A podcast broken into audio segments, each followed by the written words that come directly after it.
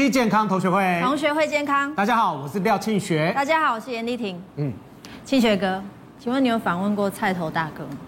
菜头好像没有访问过，嗯、但是我从小看他表演长大。我也是，大家好像都是从小看他表演长大。对。但是你曾经去过健检吗？哎，健检，我健检好像我们公司有健检，嗯，但是我健检，呃，其实只做过两次。什么？做了两次以后，我看到全部都是红色的字，然后呢，我想说，啊，你也不能怎么样，算了，我干脆就不要做了。那你，那你以后改名叫廖鸵鸟好了。不行，这样子要去看，因为你知道菜头大哥就是这辈子他都没有去见检过，然后这一次第一次见检，他居然就发现他得了肝癌。天哪！对，我们来看一下。那你呢？那你呢？你自己有没有见解？你刚刚一直说我啊。我，我看起来应该是算年轻，但是。这跟年轻没有关系吧？检查过一次，一次正式的很很全身性的一次，啊有没有怎么样？有怎么样？还站在这，没有怎么样，但就是一些些红字，医生就是说啊，就是不要熬夜啊，是不是？生活正常，对啊，是不是跟我说的一样？可是你说你一堆红字，哎，我没有第二次看一堆红字啊，那你也不能怎么样，他就是跟你讲说啊，那你可能那个。那个呃，这个要健康一点啊，然后呢要吃好一点啊，哈啊不要吃那些东西啊，肥肉不要吃啊，这样子。那你有听吗？也没有啊，是照常。谢谢，我们来看 菜头大哥。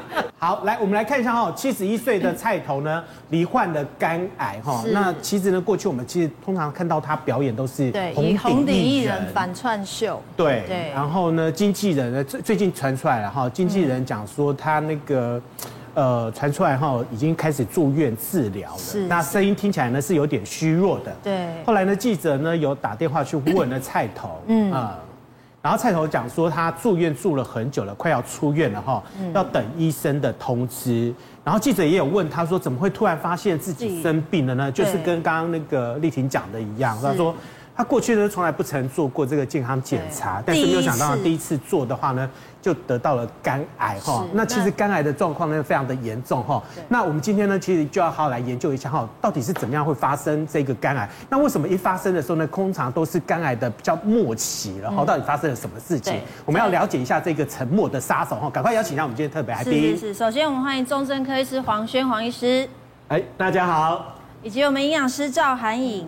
大家好，我是韩颖。接下来是医学美容中心院长伍寻白伍院长。呃，主持人、各位观众朋友，大家好，我是伍寻白医师。好，到底呃，我们怎么样发现我们自己是不是有肝癌的一个前兆？对。那么，呃，因为菜头他其实自己发现的话，已经是健康检查，可能也是算是比较后期了。我在想，他可能不舒服了，才会去检查吧。也不一定，他搞不好是定期的想到说，哎，有可能，因为他第一次，对他这是第一次。可是那如果一般的民众的话，他有没有办法从外显，对，就是外部上面的话，可以提早发现说自己有可能会有肝癌的问题？是，但是这边是说皮肤出现二红一黄，嗯，比如说肝啊，这有点像肝的这个颜色出现在手掌，手掌上面，对，或者是这个蜘蛛痣。不是黄疸，这个眼睛我觉得也太惊悚了吧？这眼睛眼白这边全部都是黄，就是有黄黄。问一下那个黄医师哈，那么外显的部分的话，这几项刚刚那个丽婷特别讲到说两红一黄，嗯，这个是不是就可以看判别出来说它可能就是肝癌？一般上啊，两红一黄啊，然后出现的时候，大部分是肝脏一个末期啊，它不是前期啊，因为刚才讲初期到中期是没有症状，连外肝脏连外显都没有，不会不会了。所以肝脏呃大部分都是因为呃呃不小心去做个超音波，或者像有有什么末期的症状。那我举例子，一个一个实际的例子，一个中医师我认识的哦，那是一位学长哦，啊就觉得说诶。哦中医哦，我用来调理，因为我每天都觉得很累，嗯，没有呃，那我那我调理调的不错，然后但是后来他发现他调的越来越差，有一天就跑到了门诊来，但是越来越差，他看我是因为他觉得已经吸不到气那种感觉，可是我在在那个学长那个那个这个中医师的学长，当他的手掌在给我看到的时候，就好像铁砂掌一样红红的。嗯，哦，我是有惊觉的，就像这样子吗？就是那个红红的哈，铁砂掌脸的，哎，不会啊，你没有啦，那几个 give me five 这样子，give me five 啦，不是那种红，哎，你看起来蛮红的，哎呀，那种那种红到底是 不行，这样子人家会看我的面相，不要不要不要，这样不要担心啊。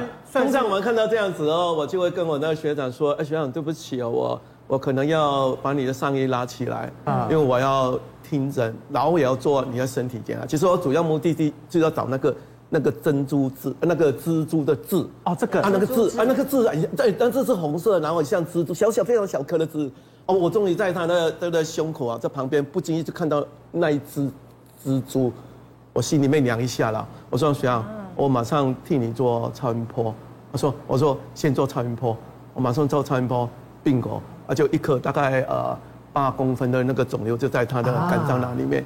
他说不可能啊。我说学长，你以前呃这症状是怎么样子？那开始，因为他也是医疗人员，所以开始就恢复他，恢复他以前还没有到这个症状之前的的感觉，然后告诉我，我我我记得很清楚哎，那这个就是胀胀、闷闷、累累，胀胀就是肚子顶顶哎，它都一直胀胀，闷闷就是就是就是右上腹部就闷闷的，但是不会痛啊，因为我们肝脏哈并没有很好的神经啊，所以它一直长长大的时候你不会痛的啊，另外最主要。表现出来是你累累，不管你怎么调，你吃什么都很累累。还有一个重点，他告诉我，哎，奇怪，我喝开水喝多以后，我们的尿尿是不是会变成清澈透明的？对。啊，他尿尿永远还都是那个好像茶的颜色一模一样。哎，这个就这个就是有问题了。我跟你讲，学长，你这个就是有问题了，这是违反生理的状况，所以他警惊觉起来，原来。他所谓的表表现出来累累，还有那个尿尿啊，是像茶的颜色，持续你喝完以后还是不会变成清白的颜色。而且这种这种情况，其实这早期以前必须要来看呃我们的内科医师或肠胃科医师，因为我们呃可以了解所有的症状，你所看得到的六大症状已经到末期了，所看得到那身体的表征状，黄疸啊，什么红红啊，那两个都已经到末期个阶段了。所以其实大家能了解一下，其实很多族群哦，啊，最主要是那个四大族群，呃，慢慢硬硬哦，慢慢性肝炎啊，慢性呃 C 肝，慢性呃 B 肝，这没问题了嘛哈，啊，另外就是就是就是硬哦，就是硬是要喝酒啦，硬是要喝酒，长期要喝酒了哈，自己一直在喝酒，喝酒对对对，就会肝硬化。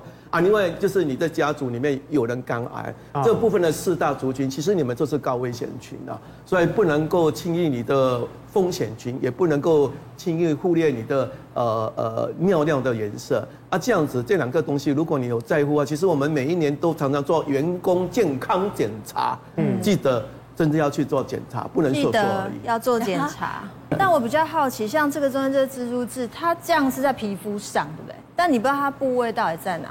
听说吴医师，你有曾经是五阴眼的部分，你有发现一个病人忽然出现在哪一个部位，被你抓到，他居然是肝病。因为如果是蜘蛛痣的话，它有可能在四肢，也有可能在腹部、胸部。嗯、对，那我印象非常深刻是之前我碰过有一位四十几岁的女性。他其实是来做这个机动减脂，因为他想要改善他的这个线条的感觉。哦，他去做机动减脂。对对，那他就是会把他的腹部露出来嘛，因为他这是他要做的部位。嗯。那我们就是他把衣服一拉起来之后，真的很明显就是看到一个，他大概我觉得不到一公分，可是你一看就知道，就是像蜘蛛的感觉。对，那它是出现在他的一个右腹部的地方，然后我就很快，一只还是很多只啊？我是只有看到一个，我就马上问他说：“哎，你有没有任何的接触嘛？你家人有没有相关的这些可能？”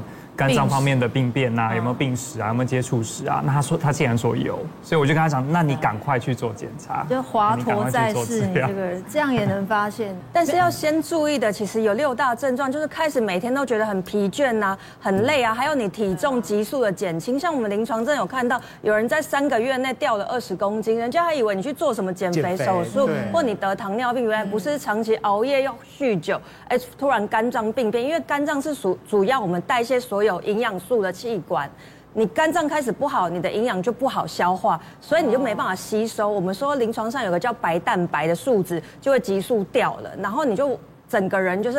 很憔悴，所以如果身边的人看起来很累、很憔悴，拜托可以呼吁你赶快去做一下全身性的健康检查。好，刚刚看到的是外显的地方哈，那如果有那些症状的话，你可能要稍微小心一点哈，因为呢，在台湾呢，根据统计的话呢，十大癌症的发生率呢，肝癌是排名呢第四，十大十大癌症哈，肝癌是第四名，嗯，那十大癌症的死亡率，排名呢是第二名，也就是说刚刚讲到的就是。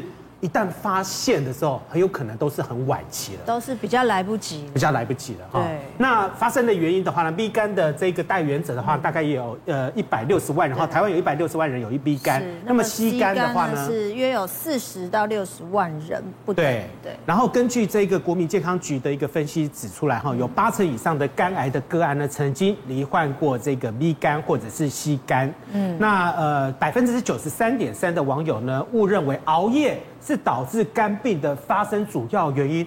我是这百分之九十三里面的那一位。你，你，你觉得是爆肝的原因对？对，我每次都觉得那种肝不好的，就是他一定熬夜啊，然后硬要喝酒啊，什么，就是会有这种工作很辛苦啊，这种想想法。对，对那黄医师对吗？我觉得大家都会，中国人的应该是白话文啊，都爆肝这两个字哦。其实我们肝没有爆了哈。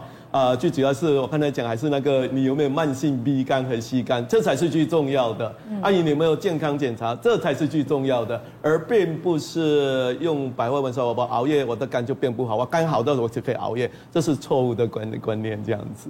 那我们来看一下哈，这一个呢，哇，你看连台大的医生呢都那个是廖永祥，他本身就是 B B 型肝炎带原者，嗯，可是他有定期抽血追踪检查，肝指数都正常。啊，都正常，都正常。可是呢，他少做了这个东西，腹部超音波，所以他就最后发现他是罹患罹患肝癌。但是我觉得有一个有一个说法，我觉得很可怕，是肝指数正常不等于你的肝没事。这这是必须要给大家拥有的一个健康的一个知识。啊，那一般包括了医医生啊、医疗者啊，他们都都会以为说。肝功能正常，所以我就不会有肝癌或肝硬化。那肝功能正常，有可能这是，呃，正常的正常，也有可能是呃，你急性肝炎发炎过了，或者慢性肝炎刚好急性发作过了，那有肝指数没有往上升，或者是有可能你肝已经。呃，到末期衰竭，你肝功能想要倒起来都没办法倒起来。嗯、所以呢，肝功能正常啊，不等于你没有啊、呃、肝癌哦。我讲一个实际例子，这是台大医生哦，我自己认识的一位医生哦，还不能紧的，还是肝肝胆肠胃科的医生呢。他这也是一样啊，他他也觉得说，对啊，我知道，我我常常在抽抽那个肝功能指标啊，没有高啊，我就不理他、啊。那也是一样啊，有一天呢，这个有有一天呢，他忽然跑过来找我，他说不对了。他说：“刚刚看才发现到他的他的自己做超音波啊，都发现一个肿瘤啊，他自己吓到了。然后那为什么会吓到？因为我们即使是医生哦，也会一个一个刻板印象，我只看肝功能而已。但是肝癌的部分，我们应该是有还要外加两个东西，一个叫叫腹部超音波。其实哦，超音波哦很容易看到肝肿瘤的呢，我们自己扫就可以啊，我们医生自己扫就可以扫得到啊。”啊，等另外一个就是胎蛋白的指数要去抽啊，这样子哦，这两个如果一升高的话，或是一有发现的话，哎，这本的这个肝癌的这个的确定已经是不可逃避了。呃，除了这个 B 肝跟 C 肝之外的话，另外有一部分的话，就是因为这个哈，长期酗酒，对，然后呢还有非酒精性的脂肪肝炎。那我问一下那个营养师哈，这有没有办法克服？呃，我要跟大家讲，脂肪肝没有药医，啊，就是没有任何的药物可以治疗。目前啦，那。我们在说为什么会造成脂肪肝，就是刚黄医师讲的，吃太多不该吃的也吃，然后你吃了一大堆，造成我们肝脏的负担。那我我一开始说的是肝其他分泌很多酵素，要代谢我们每一口吃进去的食物。所以呢，你如果是爱吃精致甜食、爱吃油炸、暴饮暴食，又熬夜晚睡，再加上酗酒啊，我们的肝一年三百六十五天你都没让它休息，然后又给它这么大的负担，那它一定就开始有肝硬化啦。先从脂肪肝开始，当然有。有可能往肝硬化，甚至导致肝癌的一些状况。所以脂肪肝一旦确诊，它就回不去了。脂肪肝的话没有药医，但是呢，我们既然用吃的把自己变成脂肪肝，一定可以用吃的来消脂肪肝。所以从饮食啊、运动啊、生活作息，你改变了，其实脂肪肝是会消的。营养师，我们台湾人的饮食习惯到底有没有比亚洲其他国家的饮食习惯要来得特别？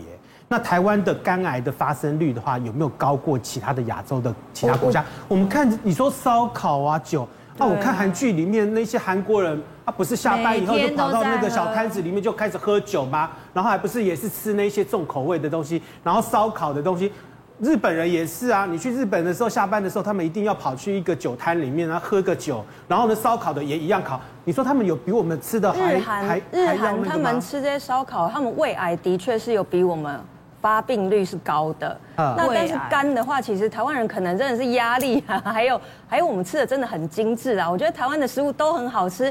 尤其是你喜欢吃炸鸡呀，然后还有腌制品，然后呢，再加上我们说精致淀粉加油炸咸酥鸡，还要炸一个什么猪血糕，那其实都是精致淀粉去炸。所以这些的饮食习惯，然后我们其实台湾人的状况好像也没有像日韩他们走路这么多，运动好像没有像他们那么高，这是我们观察啦。所以其实呢，我觉得大家不管是怎么样，你要好好的回来，好好的生活，健康的生活很重要。脂肪肝哦，确实是蛮困扰的。我们除了吃以外，其实，在芬兰的国际的研究也发现到，如果父母亲啊，就一直在家里抽烟啊，你小朋友他们最终的三十年呢，那个小朋友从那个十八岁开始到到他成年，大概四五十岁，三十年左右，来发现到那个大概九十九 percent，他们就会变成脂肪肝这一群人，这一群这一群的脂肪肝的人啊，有千分之五会变成肝硬化啊，肝硬化的这部分有三成呢，又变成肝癌，所以可以了解说我们的生活习性。吃吃喝喝，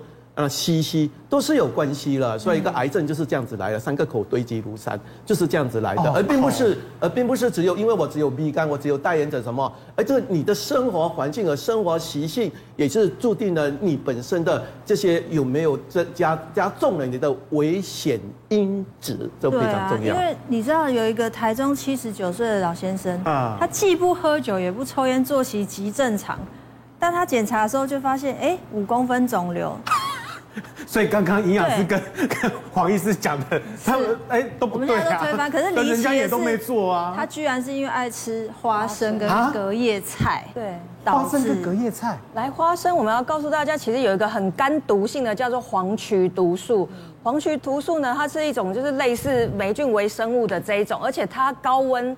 一般的一百度的高温是杀不死黄曲毒素，它要高温加到加热到两百八十度以上。那你看说，我们如果买市售的花生啊，你如果没有去。合格安全检验，它有可能就会被这个黄曲毒素污染嘛？因为台湾很湿热，嗯，其实很潮湿，所以很容易会产生这个黄曲毒素。我们说不只是花生啊、干豆类，这是，而且甚至是如果我们的鸡鸭如果吃到牛啊这些吃到含有黄曲毒素的饲料，一样都会这些肉会有风险的。所以我们提醒大家，你你真的这个黄曲毒素，它的确是会造成肝毒性啊、急性肝发炎啊，那当然有可能会致死的。所以建议大。家这些，我们说花生，你是要有安全的来源，有合格的检验。那有些那种混进来的，你不知道它到底被什么污染，那其实防不胜防，而且没有任何味道，看外观你也看不出来它有什么问题。这这才是很。那可是他刚刚有讲一个隔夜菜呢。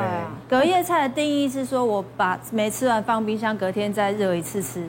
哎，我们办公室里面很多同事都嘛带隔夜菜来吃中午的便当。我要提醒大家啦，因为我们在说亚硝酸盐，好，亚硝酸盐它是农药的一种，它会放在那个菜上面，就是说我们一般都会正常的含氮施肥嘛，所以是说你隔夜的话，如果还有你加热到其他的肉类。隔天亚硝酸胺、亚硝酸盐这些会隔天会比第一天吃新鲜吃还要多很多。那其实我建议大家不要这么的恐慌啊。如果你尽量你带便当的蔬菜改成像木耳啊、菇类这种比较不会用到含氮这种农药的这种蔬菜，其实是安全的。哦。那可是有有很多隔夜菜，我觉得其他的问题会是在它的营养素已经流失了，像大量的维生素 C 都已经没有了，你等于在吃它的纤维剩尸体而已。所以我觉得，如果你是带便当的，尽量不要带那些绿色的蔬菜。那以前长辈都说啊，你挂不好就喝现金啊。给灵瓜，那蚬精营养师是有用的。哎，蚬精的确它是有含大量的 B 群啊、锌啊，的确是我们护肝的营养素，的确是有临床实证。哎，你喝这些是蛮好的。哦、但是呢，我们要担心就是说，如果你已经有慢性肾脏病的人，你就不要喝太多，因为它钾离子太高会伤肾。嗯，哎，那有没有一种说法，就是呃那个吃肝补肝，那我就多吃一点点猪肝？其实没有哎，吃肝的话胆固醇也蛮高，是可以补到一些铁了。来，黄医师。这个分享一个真的呢，我一个以前年轻的时候当医生，跟我同届的医生，他很孝顺，他就回去乡下，地呃，在找阿妈，阿妈讲，哦，听讲你肝不好啊，哇，阿妈都开心啊，蛤蟆汤哦，轻轻的刚从那个海里面拿出来的，深深的就给他喝啊，为了孝顺，孝顺嘛，他就拿起来喝，喝完以后，呃，他就没有来上班了，因为他就喝完以后，蛤蟆汤来的细菌就跑到他的肝脏里面，然后引发了败血症，然后去后来听说要去北部的医学中心，然后。从此以后，他就没有回来跟我们上过班了，因为这样子就往生，所以也是刚好呼吁大家说，你肝不好，不是你黑白讲的，啊，物件嘛要煮好熟啦哈，啊，煮好熟啦，煮好熟煮熟啊，你问营养师啊，很多东西就必须要煮熟啊，没有煮熟，你再怎么保也不能可能保啊，而且没有煮熟啊，里面本来就很多细菌啊，啊，这刚好他肝不好，然后这刚好细菌就藏在里面，然后就变成了一个败血。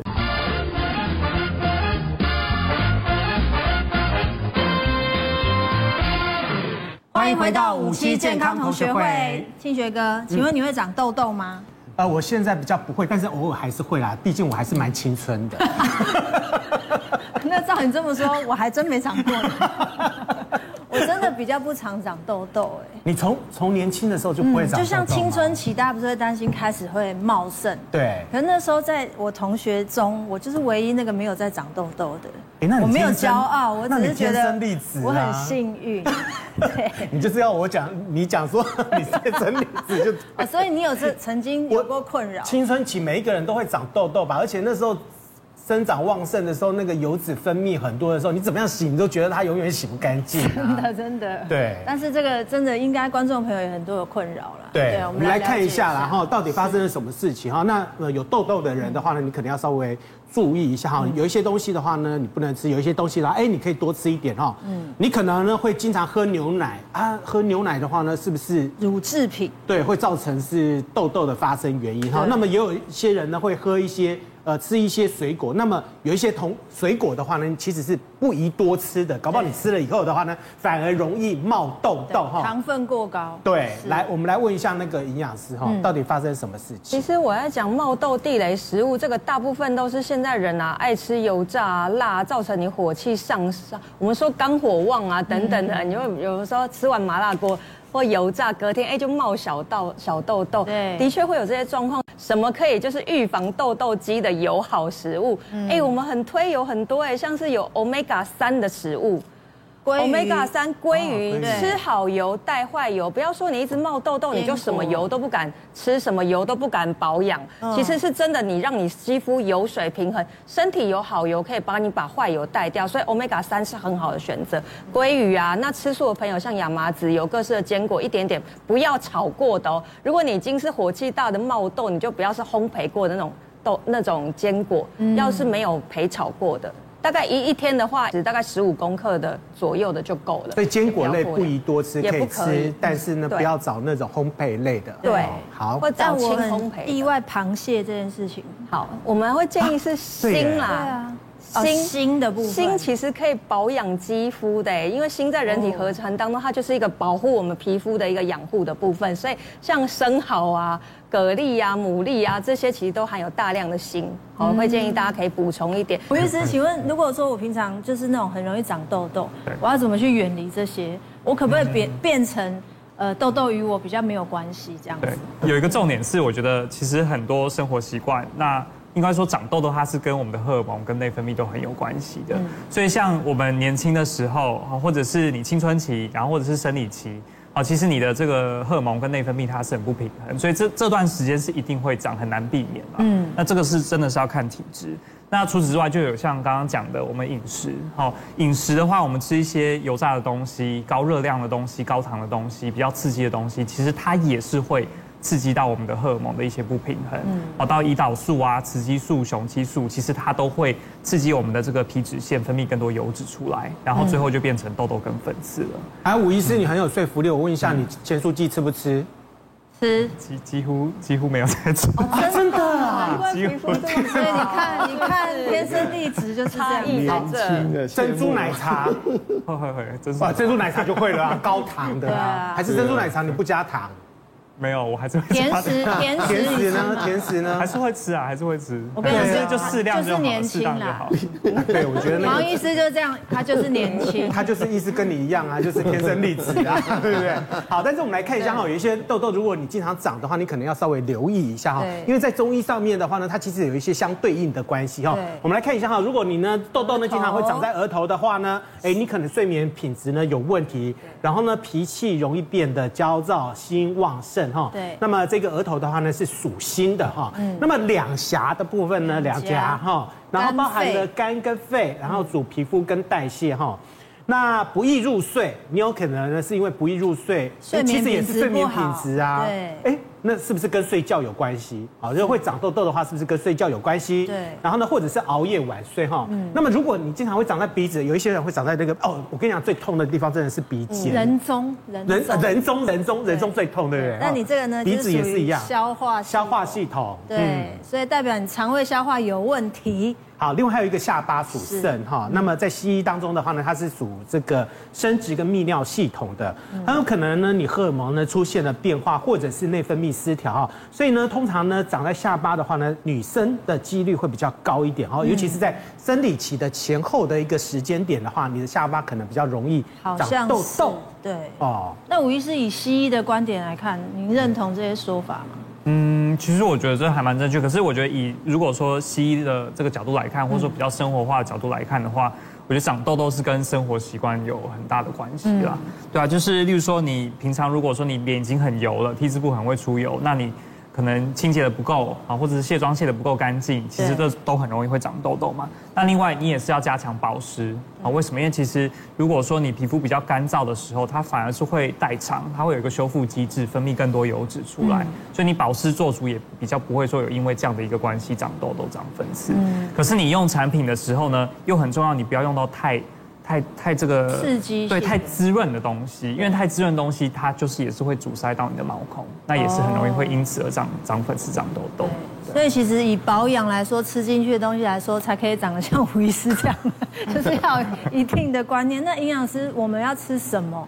可以避免这些麻烦。好，其实我们在讲这些的问题啊，比较常见是额头长痘痘。哎，最近我发现很多人就看三 C 哦，不知道你有没有发现，晚上睡前那边看手机、看剧有没有？真的额头很容易长痘痘，有些是这样的状况。那我们会建议说，哎，这你可能太多的专注力都放在这里。那中医在讲说气血都积在这，我建议大家可以开始泡脚。你把你的气血往下、往下，然后呢，你睡前可以喝一点薰衣草茶啦、洋甘菊茶，帮助入睡。睡前一两个小时就不要再看 3C 东西，真的有效的去预防额头长痘痘，那些焦虑就。你说泡脚？对，把你的血液血液循环，对，往下。是这样子，泡脚能够。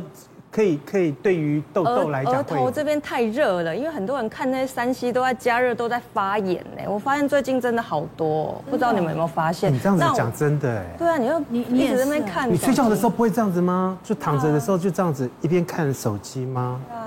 不会，你睡觉都就都不看手机啊？对啊，所以他没有长啊。会啊，所以我没有长痘。难怪。生活习惯良好。连三 C 都不用，所以看三 C 也会影响。其实都会刺激耶。我后来发现那些蓝光伤害什么都有自由基伤害。那建议大家真的睡眠很重要，所以妈妈睡不着，睡前喝个豆浆，吃点豆腐、味噌汤、大豆异黄酮也稳定情绪。你就早早就冬天就去睡觉，就不会冒那些痘了。那如果是经期嘞，女生很困扰。经期真的超多，很多月经，很多朋友只要月经来，他就长痘痘。对，而且有经期前就开始冒了下巴这些，然后他可能气血循环都不好。我建议你可以用老姜豆浆，或是说中医的益母草茶，可以让你月经气血顺顺的来。哎，它其实真的可以有效，你赶快来完顺顺的来，那些痘就不会冒了。但是如果说真的我已经长痘痘了，没办法，它就造成痘疤了，吴医师怎么办？你说如果已经变成对，已经就是痘疤，怎么去去改善？呃，要看说它是什么样的痘疤。如果说今天它是色素的啊，就是说可能它是有一些那种色素沉淀，因为痘痘到后期不是会会有一些那种色素嘛？哦，那我们可以打一些镭射。嗯，那如果说是比较深的话，我们。过去比较传统是用一些飞梭或者是皮秒，就是比较有一些破坏性的镭射。那其实它这样打下去之后，也是要靠皮肤后续的一个再生能力。它如果长得出来，它就会变得比较平一点。好，那我们现在比较新的方式，我们就是会运用一些再生医学的部分。我们可能过去会用 PRP，那现在的话呢，我们就是会用自体的这个血小板的生长因子动精去刺激我们皮肤的一个修复跟再生。什么是 PRP？呃，PRP 就是充满了血小板的血浆。好，这个就是我们可以抽血出来，然后直接用离心机去做萃取的。这个我知道，嗯、抽你自己的血来补你自己的嗯伤。再生对，因为在运动员界中，这个蛮有用的啊。对，因为我先生是运动员。可是有到那么严重吗？你的疤要这样子下去治疗，要自己抽自己的血下去治疗？其实它不是说很严重才使用，像很多老年人，他们有这个退化性关节炎，好，他们会打自己的 PRP，来去加强它的一个再生跟修复。那只是现在我们会已经把它用运用到我们的这个脸上跟医美的部分。对。那我一般的像那种。痘疤的话呢，我用一般的那种什么 A 酸啊什么下去擦的话，有没有用？药膏？药膏呢？嗯，药膏的话不是说完全没有用。好，例如说你新长的一些痘痘，它其实是处于发炎反应的。那外面的市面上的药膏，其实它里面多数都是有一些像抗生素啊，或者说消炎的成分，然后或者说一点点酸类的成分。那这个是可以让我们的痘痘比较快消炎，然后让里面的一些发炎物质比较快代谢出来。那如果说是凹疤的话，你擦药膏效果就会很有限的。那除了痘痘之外，也有一个困扰就是斑点的部分。对对，而且我觉得有一个斑，它不知道为什么会有这个名字，它就叫老人斑，听起来就很不顺耳。我看一下你有没有？我觉得你可以尽量的看。我本身跟这三个字是不熟。不是，医生为什么要叫？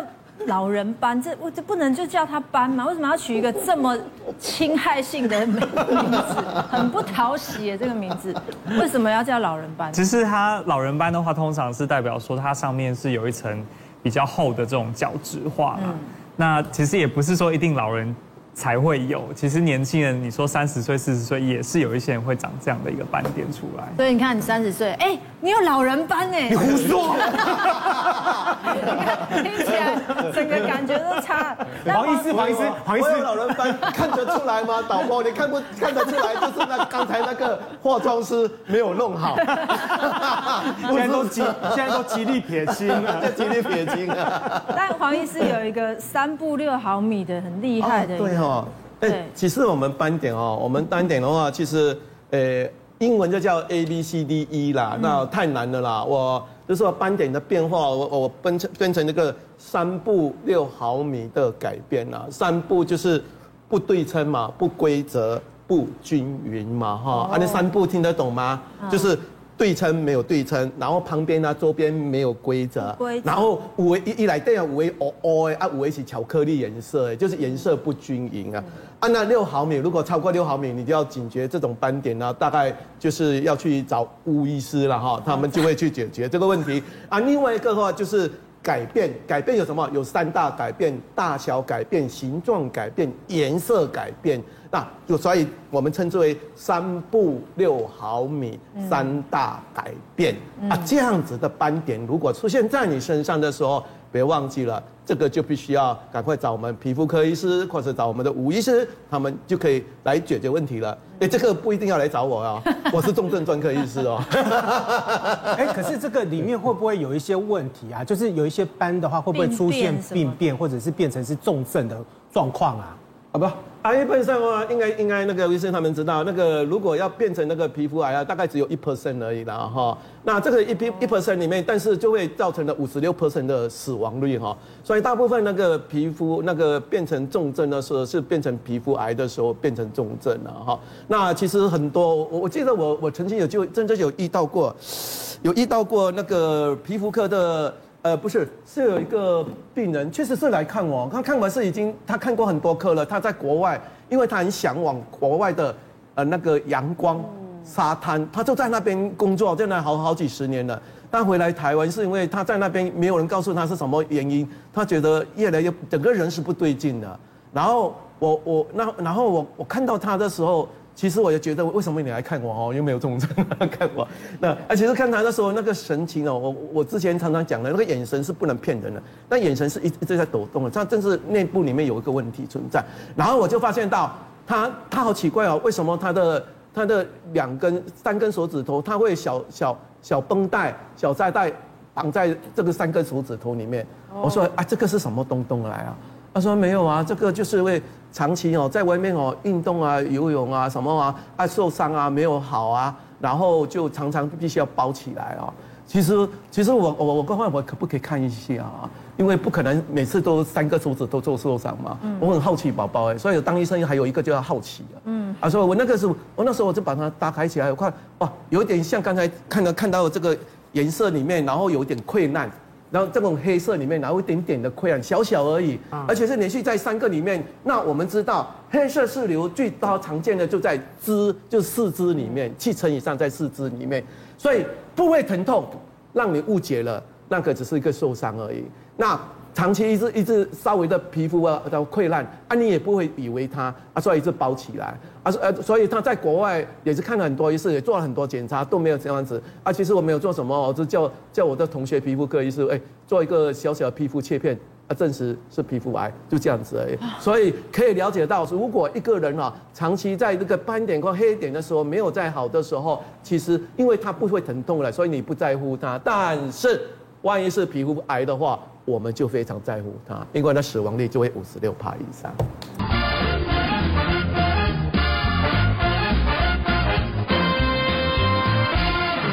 欢迎回到五期健康同学会。我看你没有斑呢。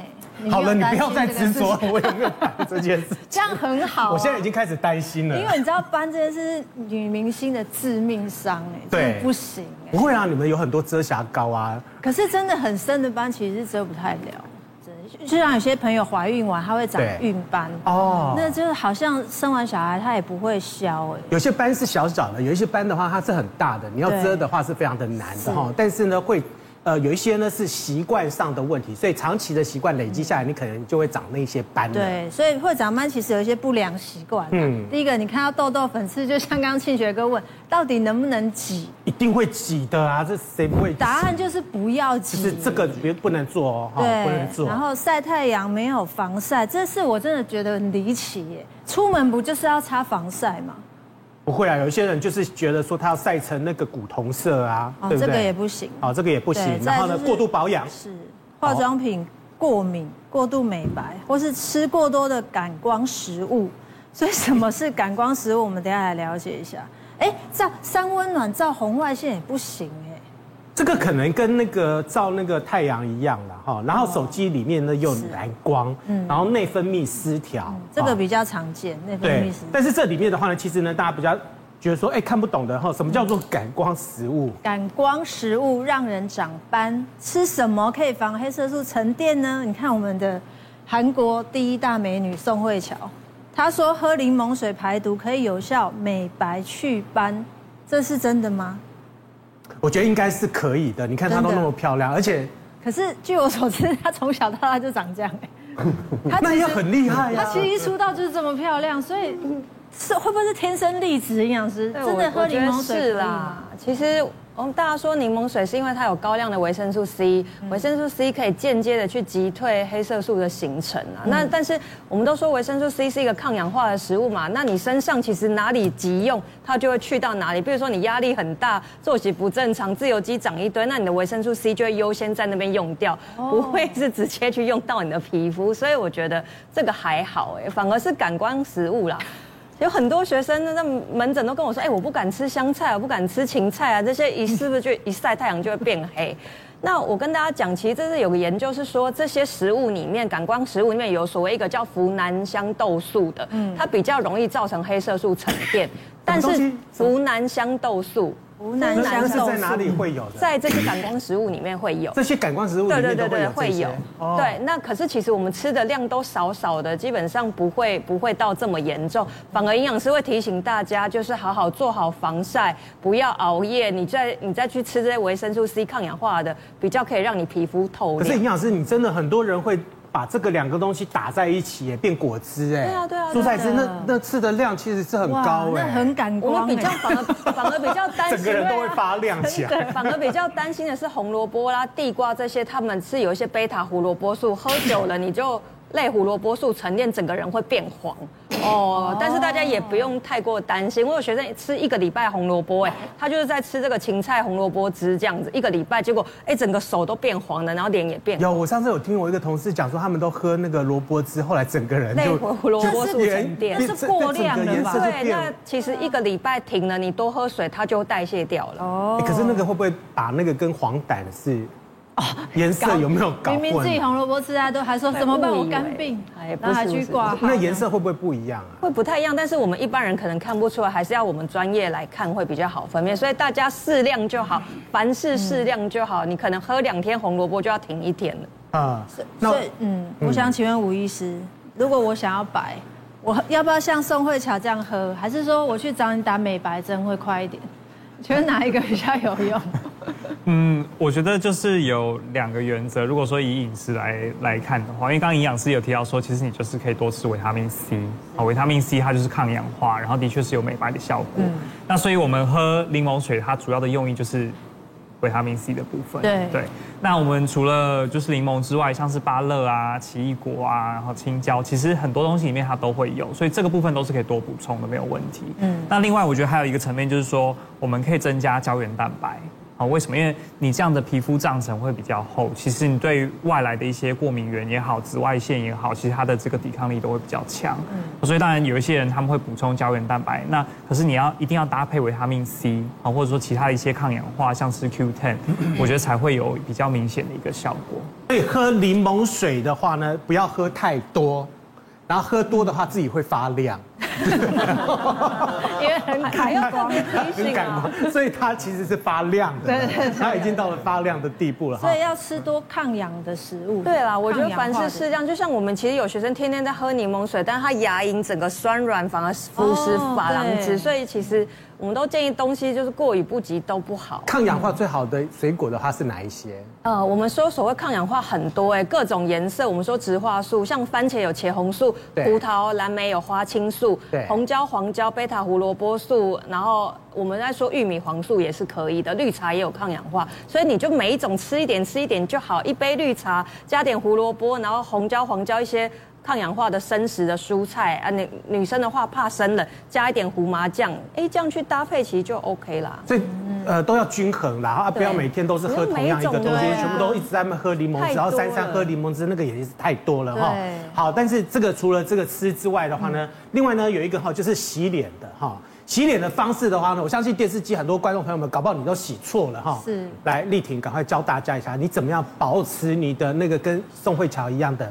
肌肤的，我是没有她这么美啦，但我有一个原则，我是建议大家用慕斯洗脸，嗯，因为我觉得呃要避免过度的搓揉。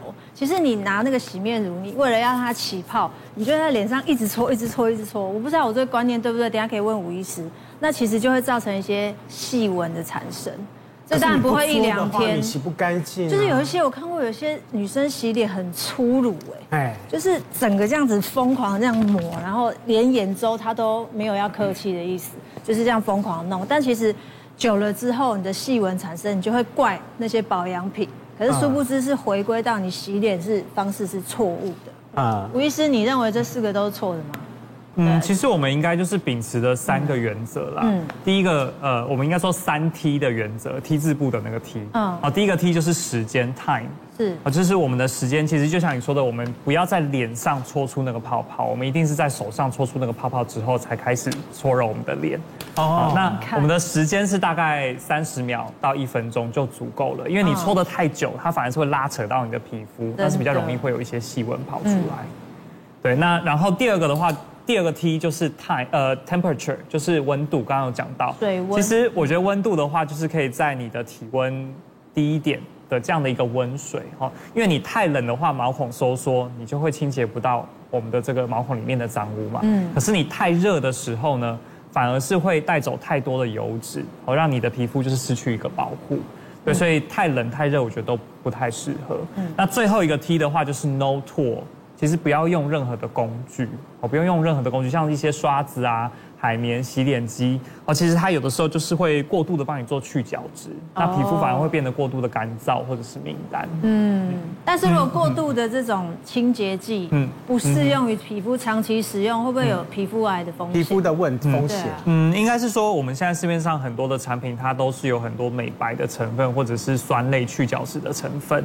那其实你过度使用，皮肤真的会变得比较会被刺激到，会变得比较敏感一些。那如果说你要挑选的话，我们建议就是你可以选像是两性型啊，或者是这种非离子型的一个这个界面活性剂，它通常会出现在这种婴幼儿的产品里面，它对皮肤是会比较温和的，很温和的比较好啦，比较不会有这种疑虑啦。所以用婴呃婴幼儿的，呃，应该是说他刚刚讲的这个成分，它是比较多出现在婴幼儿的产品里面，所以我们去买那种婴幼儿的什么洗洗身体的来洗，会比较温和一点。就买我的。自创品牌就没有错了。CEO CEO，是是。但庆学哥，你从小听过这个吗？洗米水洗脸有啊，好像阿妈，这个阿妈他们都会这样子讲，妈妈都会拿。但是有谁会这样子做？应该不会吧？IU 是我们韩国超级无敌红的巨星，他居然用洗米水洗脸，但我觉得有点不可思议。这是真的还是假的啊？不知道，但因为说洗米水中富有许多矿物质跟维生素，可以帮助呃。肌肤温和去角质，还能使肌肤更加细致有光泽。但我们洗米不就是因为它不干净吗？就是要把它的脏污洗掉。那我可以把第一遍洗掉，第二遍再留着自己洗脸。我我是没有用过，但是牛奶敷脸这个，我觉得好像还蛮有可信度的。牛奶也可以敷脸啊？嗯，它是呃，这个 IU 每次呢结束工作结束以后呢，他就会用那个化妆棉呢沾鲜奶啊。然后均匀敷上，对，然后均匀的敷在脸上面哈，并让这个面膜呢停留在肌肤呢十五到二十分钟，之后呢再做清洗。对，来，吴医师真的有用吗？洗米水，我们先问洗米水啦，会有细菌吧，对不对？我觉得这两个东西都可能会产生后续长一些细菌，所以。不这么建议。营养师，你 看起来皮肤也很好，洗米水可以。我认为只要你的皮肤防御力强，你用什么洗大概都没什么问题。但是你本身皮肤很薄或敏感，像我是很薄很敏感的，我用过真的有用过那个洗米水，然后发现其实还是会不舒服，因为有很多细菌。那一般市售我们看是说日本用什么米康精华 B 群，因为那是米已经萃取出来的，它可能加在保养品，哎，那种可能你已经杀菌消毒过，这种做成市售会比较安全。所以敷小黄瓜可以？小黄瓜也可以啊，维他命 C 也是可以，但是有些人会对果酸酸。